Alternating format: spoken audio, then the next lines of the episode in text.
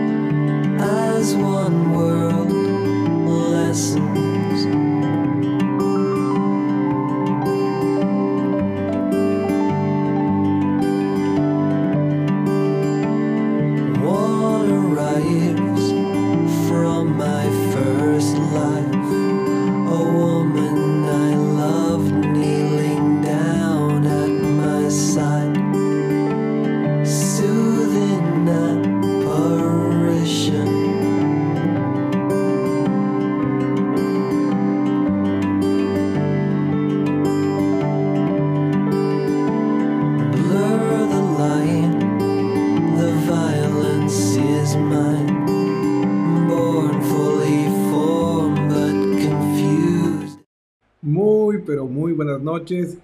Sean todos bienvenidos a una emisión más del Café Positivo. Les saluda su amigo y coach Cristian Pranet. Para mí es un gusto pues, poder estar aquí compartiendo con ustedes este espacio de crecimiento y desarrollo humano donde, pues, como ya saben y es costumbre, estamos aquí para resolver sus inquietudes y los temas que elegimos están fundamentados en las inquietudes y preguntas que ustedes nos han realizado en el transcurso de la semana. Y pues esta semana hemos tenido recurrentes preguntas sobre cómo diferenciar el amor de la obsesión. Y claro, no es tarea fácil porque si nosotros entendemos y analizamos eh, ciertas caras de la obsesión versus eh, el amor, lo que nos ha mostrado Hollywood, el cine, la literatura y lo que dice la ciencia, pues vamos a encontrar que hay grandes discrepancias entre la verdad sobre lo que es el amor y que probablemente tengamos algunas conductas obsesivas no tan sanas que sería conveniente comenzar a corregir y a manejar para no dañar nuestras relaciones de parejas y pues contaminarlas con caminos y, formas de afrontar la vida que nada tienen que ver con este maravilloso sentimiento que es el amor maduro. Entonces, para los que van llegando tarde, pues el tema de hoy es amor u obsesión. Vamos a ver las principales diferencias entre estos dos componentes de las relaciones de pareja que pueden ser muy complejos en ocasiones definir dónde comienza el uno y dónde arranca el otro, cuando pasamos de un sano amor a una conducta eh, patológica de pareja, porque no, no es que todo es bueno ni todo es malo en las relaciones de pareja. Hay características que en algún momento tanto el uno como el otro se puede pasar a vivir esa toxicidad. Entonces, en base a mi experiencia, para los que no me conocen, pues eh, tengo estudios en el comportamiento humano de, diferentes ámbitos. Me inicié en el camino de la naturopatía, donde llegué a, comprender esas formas naturales de equilibrar el cuerpo humano. Es una carrera muy bonita que estudié en mi tierra natal, Colombia, donde tuve contacto con la hipnosis y ahí fue cuando me comencé a enamorar de todo esto de la mente y de los procesos inconscientes y conscientes. Luego de eso, pues estudié para ser coach dos años em, en la Escuela Superior de PNL de México. Fue una experiencia muy bonita en la que el doctor Mundo Velasco, a quien le doy muchas gracias, me dio muchas luces para eh, descubrir cuál quería ser el foco de mi camino. Ahí tengo una licenciatura en Ciencias de la Educación Em, dos maestrías, una en psicología y otra en terapia gestalt y consejería. Y obviamente como los que más han seguido mi línea de trabajo, pues tengo una especialización en ciencias del comportamiento en la Universidad Corporativa de Lenguaje No Verbal de Estados Unidos y es mi pasión el lenguaje no verbal y lo he pues aplicado a todas las líneas que tenemos. Mi especialidad eh, en general es la pedagogía de la emoción, es decir, ayudarnos a entender las competencias emocionales em, junto con un equipo multidisciplinario de psicólogos clínicos, eh, educativos, em, médicos, especialistas en conciencia plena, pues hemos eh, ido desarrollando todo esto que encontramos aquí en el Café Positivo. Y pues para servirles a cada uno de ustedes, entonces un poco de introducción em, para que sepan eh, ¿por qué voy a hablar de esto? ¿no? no es que me lo inventé, ¿no? también lo he estudiado y lo he vivido, he vivido las dos caras, desde el consejero de parejas hasta el que está haciendo las embarradas, ¿no? Entonces, ahora sí, les invito a profundizar y adentrarnos en el maravilloso mundo de el amor y las obsesiones. Entonces, lo primero que tenemos que comprender sobre esta realidad son esas leyendas urbanas que tenemos sobre el amor, ¿no? El amor es un sentimiento tan arrollador, abrumador e intenso que normalmente pues resulta muy complicado reconocer dónde están los límites. Y cuando llegan esas hormonas, esos cambios en nuestro cerebro que inundan y saturan eh, nuestros lóbulos prefrontales, saturan nuestro eh, sistema límbico, donde está la central emocional, pues ah, hace muy complicado que nosotros podamos percibir las cosas de una manera mm, objetiva.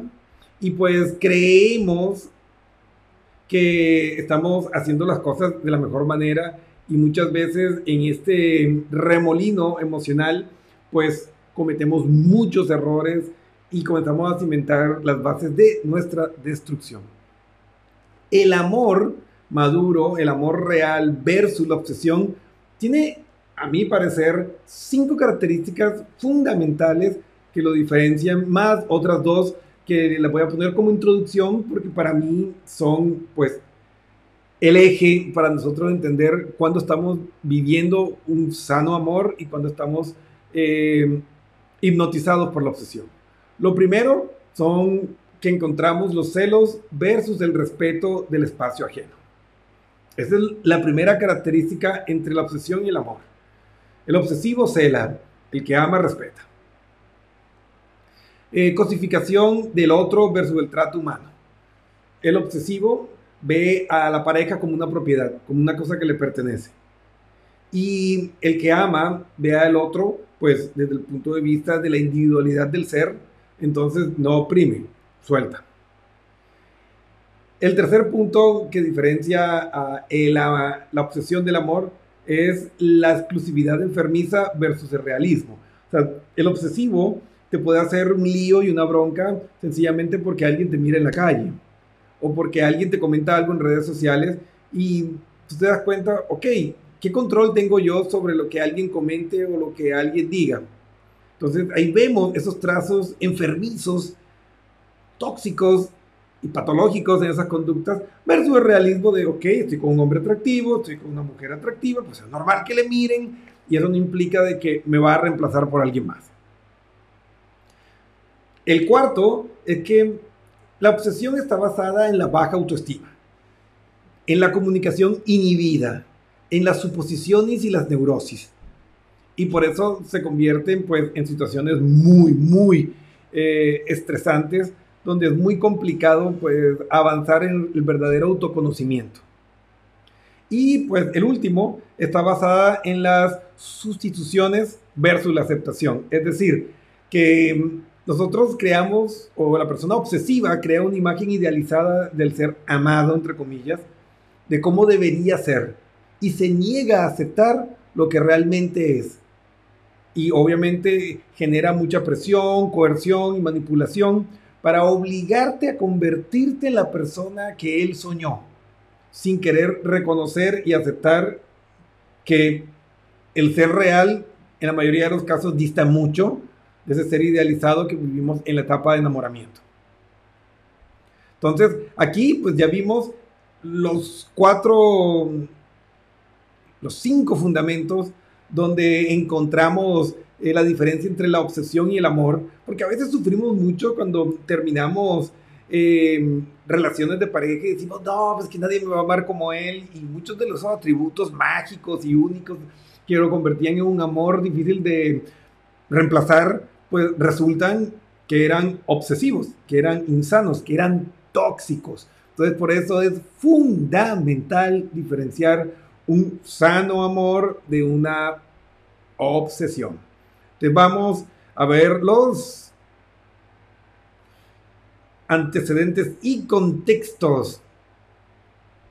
Entonces, aparte de estos cinco principales, hay dos que para mí son la marca personal del obsesivo lo primero es que culpa al otro. El obsesivo culpa al otro, es decir, vive a través del ego falso, desde la apariencia, desde el parecer y no el ser. Entonces todo lo que me pasa es culpa del otro. Es culpa de mi pareja, es culpa de mis papás, es culpa del vecino, es culpa eh, de mis hijos, es, es culpa de los fantasmas, es culpa de todo el mundo menos mía. Y el que vive a través del amor asume responsabilidades. Entonces, otra de las grandes diferencias entre la obsesión y el amor es que en la primera, la falta de interés de la otra persona es utilizada como un arma eh, contra ella.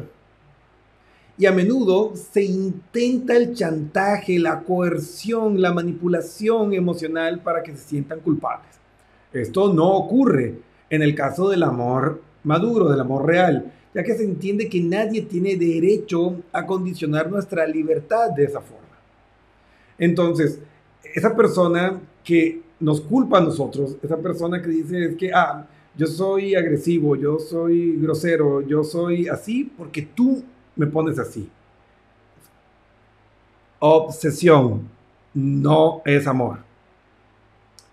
Empatía versus los parches emocionales o parches entre los problemas.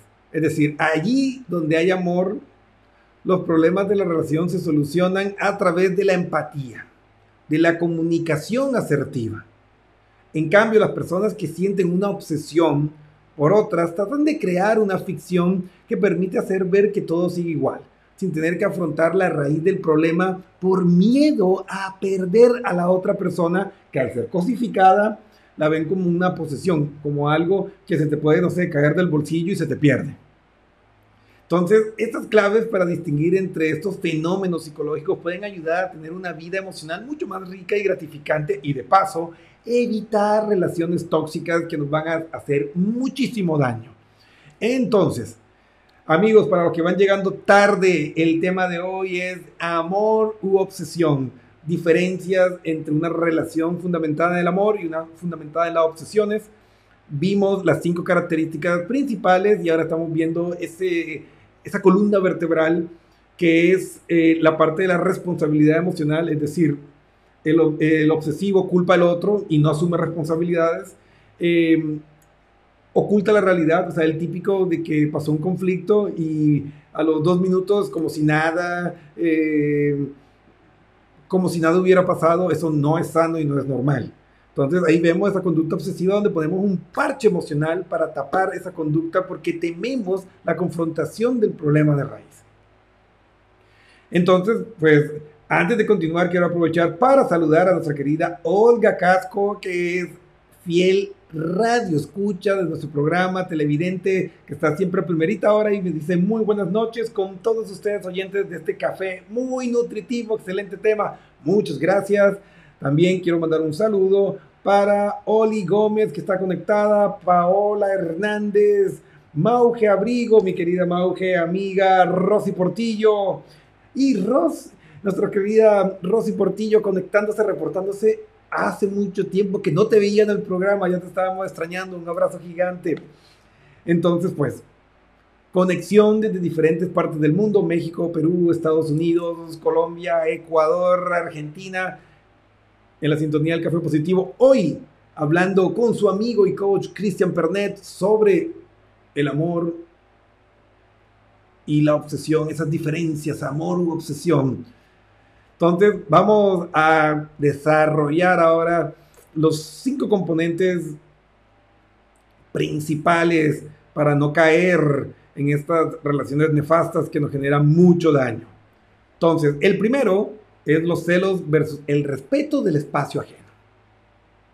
O sea, cuando alguien experimenta amor por alguien, lo hace abrazando la idea que la vida de la otra persona le pertenece enteramente al otro y por, y por ende no se plantea interferir con lo que hace la otra persona. Entonces, el respeto del espacio ajeno es la aceptación de la individualidad del ser amado. Entonces, como no me pertenece, pues yo no puedo estar eh, esperando controlar cada uno de sus pasos, qué hace, no hace, esto sí puedes hacer, por poco pídeme permiso y celándole con los amigos, con, con la familia, con, con, con, los hobbies, con la carrera, porque yo he visto en terapia mujeres y hombres que se ponen celosas de, ah, tanto tiempo que le dedica a su estudio y cosas así. El que ama no cela. Hablando de los celos patológicos, ¿no? Porque están también eh, los celos, eh, digamos, asertivos, pero bueno, eso es tema de otro programa. Entonces, la primera característica del amor versus la obsesión es que el obsesivo cela, el que ama respeta. Yo tengo una frase que me gusta mucho y que utilizo bastante seguido y es el que ama entiende. Punto final. el, que no te ama y eh, no te entiende y te quiere imponer sus reglas, te quiere cambiar como si se tratara, no sé, de un cromo o algún elemento de colección de que, ah, mira, ¿sabes qué? Tengo este repetido, pues lo quiero cambiar por otro. Así no funciona con los seres humanos. Y se supone que el amor se fundamenta en la situación de ser amado, es decir, yo me enamoré y te amo a ti, no a la idea o a lo que yo quisiera que fueras. Entonces, vayan analizando y poniendo ahí su, su checklist para ver por dónde tal vez están con una pata de palo y entender que, obvio, estar viviendo alguno de estos aspectos no quiere decir que la relación se ha acabado. Probablemente con un poco de comunicación y empatía y si es necesario ayuda profesional, pues van a poder sacar la relación que está fundamentada en patrones obsesivos hacia el camino de un amor maduro.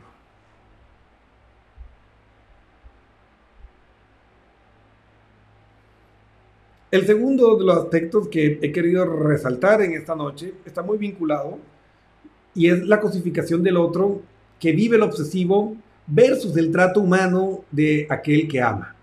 O sea, en la obsesión cada miembro de la pareja se entiende como propiedad del otro, lo cual da pie a paradojas muy dañinas y, y confusiones y desarrollos simbióticos donde no está claro dónde comienzan tus derechos, dónde terminan los míos, eh, cuál es tu espacio, cuál es el mío. Entonces, ¿quién tiene derecho a decidir lo que debe hacer el otro y en qué contextos se vuelve algo muy complejo y muy dañino? Y yo he tenido muchísimas terapias de pareja donde, sobre todo en Latinoamérica, los hombres hablan de la mujer como su propiedad. Como, ah, no, es que ella debería hacer esto, es que ella debería siempre hacer esto. Entonces quieren decidir la vida y el destino de sus parejas como, no sé, como si fueran niños o si fueran mascotas o si fueran personajes de un videojuego en el que yo digo, ok, le voy a cambiar el color de cabello y le voy a cambiar esto y le voy a cambiar la ropa porque pues, no, no me gusta el personaje como está. Pero resulta que en la vida real nuestras parejas no son objetos ni son pertenencias nuestras. Son seres humanos autónomos que tienen derecho a decir no sea, nuestras parejas tienen derecho a decirnos que no. Entonces, si te cosifican, si te ponen en, un subnivel en la humanidad, en el trato, pues comienza a emanciparte y así como ves la imagen ahí de romper la cadena, pues comienza a comunicar, a poner reglas y si es necesario utiliza la ley. Porque eh, esas personas que tienen estrategias coercivas y manipuladoras, hoy por hoy incluso hay estructuras legales que te pueden ayudar a, defenderte y a liberarte de este tipo de personas tóxicas y destructivas, entonces libérate. Y sin irnos a los extremos, pues es cuestión de ponerles límites a nuestras parejas. Recuerden, los límites son responsabilidades nuestras. O sea, tú no puedes esperar que alguien adivine o entienda los límites que tú necesitas en tu vida. Tienes que comunicarlos y debes defenderlos. Porque, ojo, es posible que tu pareja en un momento X de tu vida quiera pasarse un poquito más de los límites que le corresponde. Pues a ti, te, a ti te compete decir, ¿sabes qué? No voy a permitir que hagas esto, de aquí no puedes pasar y ejercer tu derecho a decir que no, a defender tu posición ah, no, pero es que si tú no cambias esto, por poco yo me voy a sentir mal. Siempre y cuando no es un problema de fondo y cuestiones que atenten contra la integridad y esas cosas, pues que, que, tú estudies o que desarrolles un hobby o un pasatiempo o que quieras hacer un cambio en tu realidad. O sea, tú no tienes por qué dejar de vivir por complacer a otro, porque la verdad, nos guste o no, es que nadie vino a esta vida a, a complacernos, a cumplir nuestras expectativas. Y claro, nosotros tampoco estamos aquí para cumplir las de los demás. Entonces, cuidado con caer en la cosificación, porque ese es un rasgo de la obsesión, más no del amor. El, el que ama trata con humanidad, con respeto, empatía y entendimiento al ser amado. También encontramos que en la obsesión se vive esa exclusividad enfermiza versus el realismo, ¿no? Entonces, allí donde hay obsesión por una persona, existe la idea de que la relación con ella está predestinada a ser exclusiva, es decir, que independientemente de lo que quieran las personas implicadas, estas deben crear entre ambos una especie de búnker emocional y no salir nunca de allí. Entonces, claro, ahí vienen eh, esos problemas de que, ¿y por qué tienes un amigo? ¿Y, por qué hablas con ese amigo? ¿Y, por qué le cuentas a, él? Eh, entonces, estas personas no quieren que tú tengas amigos, no quieren que, que tengas relaciones eh, profundas e íntimas con tu familia. son personas que te aíslan. El obsesivo te aísla porque quiere debilitar tu red de apoyo social eh, para mantenerte, mantenerte siempre en un estado vulnerable y que tú seas su única roca de fortaleza. O sea, eres supremamente patológico. Entonces, aquí en el amor, cada uno se compromete, pero se asume que no hay ninguna norma inquebrantable sobre lo que se debe ser en la relación, ya que esta depende enteramente de las personas que la componen. Es decir, en el amor no hay nada escrito sobre piedra. Puede que en un momento de tu vida tú hayas dicho, ¿sabes qué? Yo quiero quedarme en casa y quiero encargarme del cuidado de los niños y de pronto en un tiempo ya no quieres eso, quieres desarrollar tu carrera profesional y por ahí la otra persona se enoja, es que tú en el pasado me dijiste, sí, en el pasado, pero las cosas cambian. Y hay que entender que no podemos tomar posesión de la verdad y dejar que las personas fluyan hacia lo que realmente desean y negociar siempre. Entonces recuerden, donde hay obsesión, existe esa idea eh, de aislamiento, que no quieren dejarte tener esos espacios personales que necesitas para desarrollar tu individualidad. Entonces, cuidado con esas personas que pueden parecer muy lindas, que pueden parecer, ay, sí, que por poco no me deja ir ni solo, ni solo a la tienda, porque se preocupa mucho por mí y lo que quiere es control. Entonces, el componente número cuatro para identificar si es obsesión o es amor es tener claro las diferencias. La obsesión está basada en la baja autoestima. Entonces, la baja autoestima tiene un rasgo, la comunicación inhibida, no comunica, no defiende sus derechos. También puede estar la contraparte, que es em, la autoestima alta e inestable, que cuando las cosas no funcionan bien, la persona responde con agresividad, e imposición utilizando em, la coerción, que es obligándonos a través de la fuerza y la autoridad a que nosotros hagamos algo. O la manipulación, que es utilizando las emociones para presionarnos a hacer algo. Recuerden que cada uno de estos componentes tiene eh, características diferentes y motores, por así decirlo.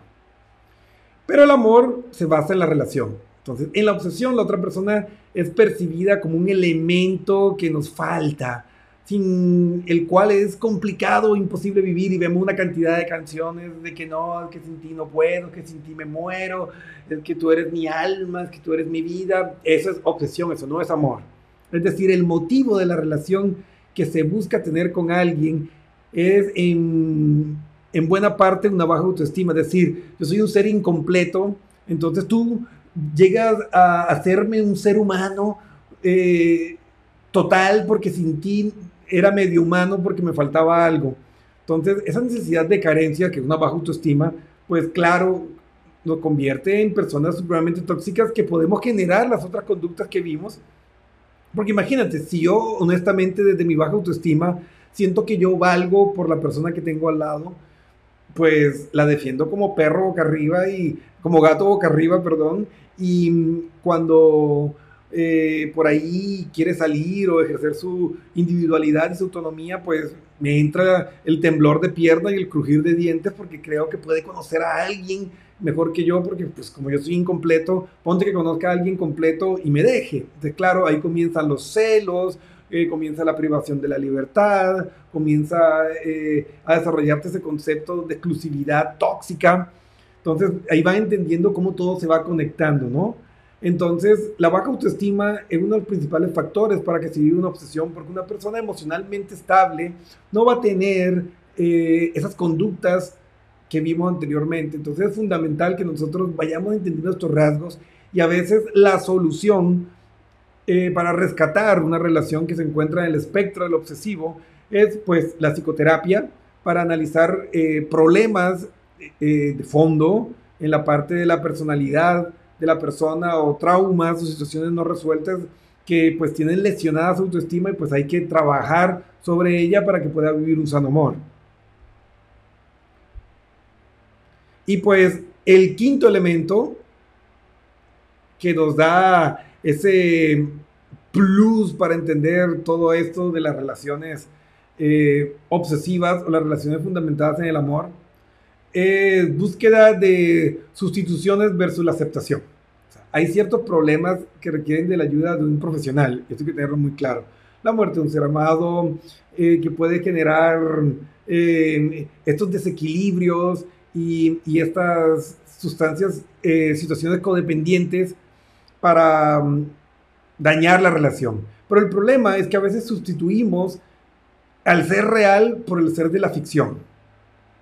Entonces idealizamos a la pareja y no queremos aceptar lo que es. Y vienen términos como, es que tú no eras así. Es que tú no deberías actuar así.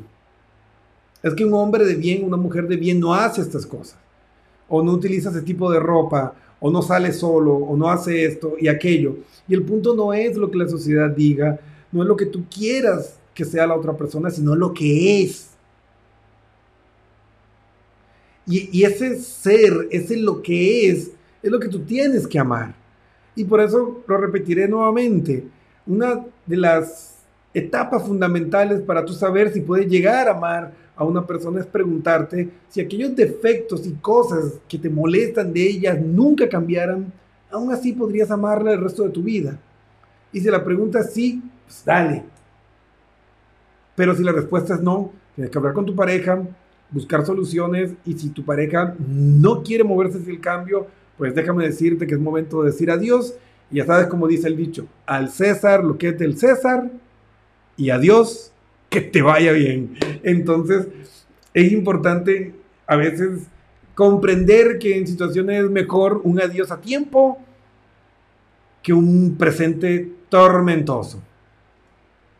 Entonces, tienes derecho a cambiar, no tienes que cumplir con las expectativas de tu pareja y el obsesivo siempre quiere reemplazarte por las ideas que él tiene como, ah, es que una mujer no debería hacer esto o un hombre no debería hacer esto y se apoyan en, en ideas prejuiciosas de la sociedad o en distorsiones sobre incluso artículos científicos y todo eso, que son personas muy manipuladoras.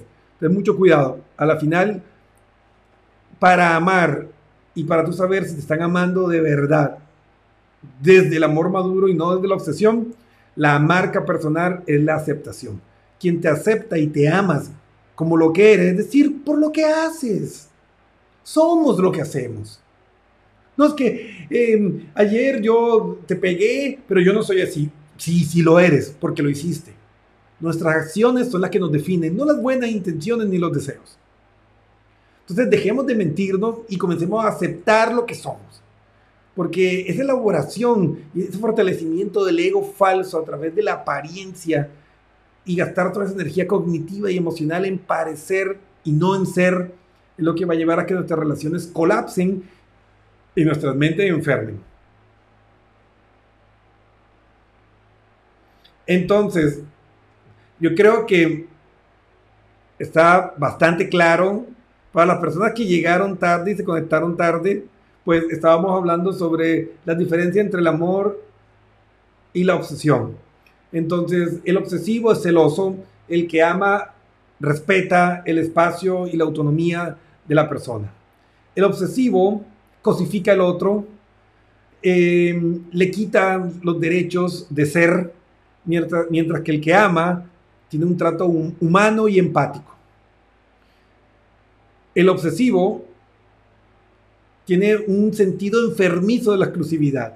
Te aleja de tus amigos, de tu familia, de todos, porque quiere mantenerte vulnerable para poderte controlar.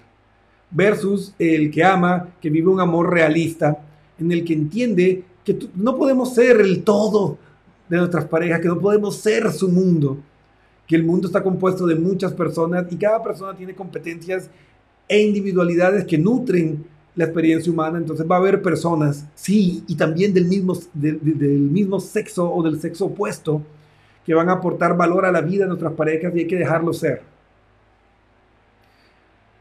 La obsesión está basada en la baja autoestima, en la comunicación inhibida o en la violencia y los gritos.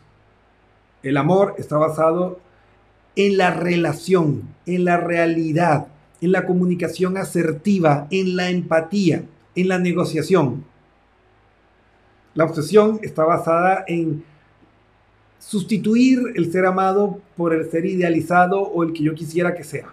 El amor real acepta y entiende. Así de simple. Y ahí tenemos las diferencias para comprender si lo que estoy viviendo es amor u obsesión.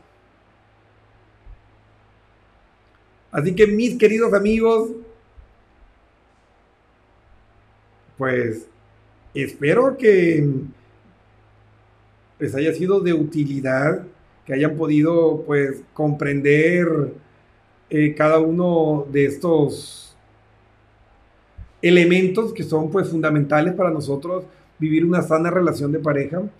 Muchos de los aspectos que nosotros vemos en las películas, en, las, en las series, eh, más que aportar a, la educación sobre un amor maduro y un amor real, pues fortalecen la idea del amor obsesivo y el amor enfermizo.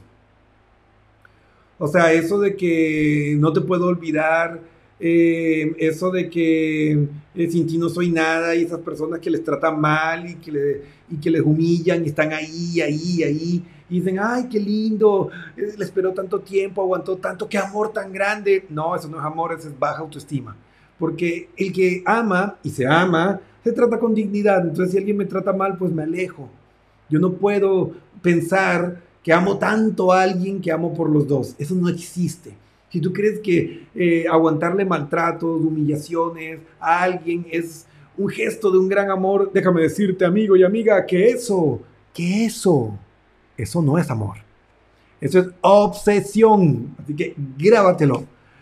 Nuestra querida amiga Mauge dice buenas noches, estimado, bendiciones, gracias, gracias, gracias, gracias por estar siempre ahí, pues nutriendo este espacio. Olga dice buenas noches con todos ustedes, oyentes del café, muy nutritivo, excelente tema. Aquí viene otro aporte, genial, dice Cristian, este tema hay que hacerlo más extenso y un espacio para que se pueda dar opinión.